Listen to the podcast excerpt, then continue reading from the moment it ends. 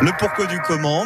Et oui, les questions, bien sûr, de, de canicule ce matin. Eh oui, on s'intéresse aux conséquences des fortes chaleurs sur notre travail. Delphine Martin, est-ce que je peux refuser de venir travailler parce qu'il fait trop chaud? Eh bien oui mais non. Ou disons qu'il faut vraiment que ce soit un cas extrême. Il fait trop chaud Car le Code du travail ne parle pas des températures. Il dit simplement que si un danger grave et imminent menace votre vie ou votre santé, vous pouvez exercer votre droit de retrait. L'assurance maladie préconise une température au travail comprise entre 14 et 33 degrés. Et l'Institut national de recherche et de sécurité pour la prévention des accidents du travail et des maladies professionnelles c'est que ce machin là De quoi? Oui, bon, cet institut qui regroupe des spécialistes de la santé au travail, donc, recommande une température inférieure à 33 degrés. C'est horrible cette chaleur, je suis en sudation. Faire attention soleil. Donc, s'il fait trop chaud et que votre patron ne fait rien pour arranger ça, en installant des ventilateurs ou une clim par exemple, eh bien, vous pouvez exercer votre droit de retrait en notifiant votre employeur avant.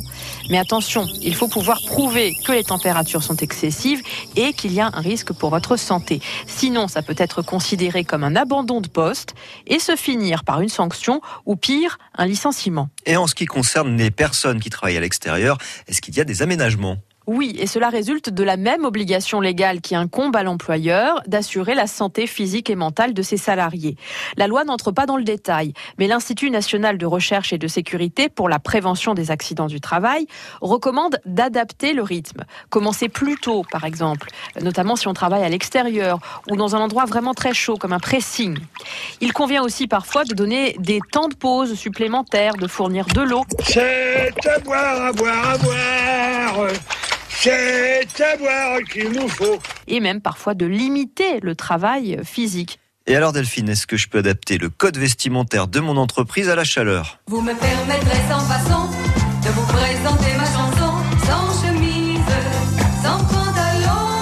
Sans chemise, sans pantalon, je ne sais pas, il faut quand même respecter les règles de la décence. C'est que cette tenue, mais t'as perdu la boule, la Francine. On voit tes deux nichons comme si t'avais le cul à l'air. Et en tout cas, il vous faut l'accord de votre employeur. Et vous, vous gardez votre short toute l'année Si vous changez de tenue, il faut que cela ne remette pas en cause votre sécurité, celle de vos collègues et l'hygiène du lieu de travail. Si votre entreprise vous impose une tenue pour des questions d'image ou des questions de représentation, vous ne pouvez pas vous présenter en tongs et en marcel sans l'autorisation de votre patron. Bien, il est temps de se mettre au travail. Il se promène en slip. Et toujours cette chaleur. Voilà, Le pourquoi du comment Retrouvez sur le site internet de France Bleu Auxerre. Bon, évidemment, évidemment, si vous avez véritablement euh, trop chaud, vous pouvez vous mettre tout nu. Faites-le chez vous, hein, mais pas au travail, Non, effectivement. non, non. Le naturisme fait de plus en plus d'adeptes chez nous.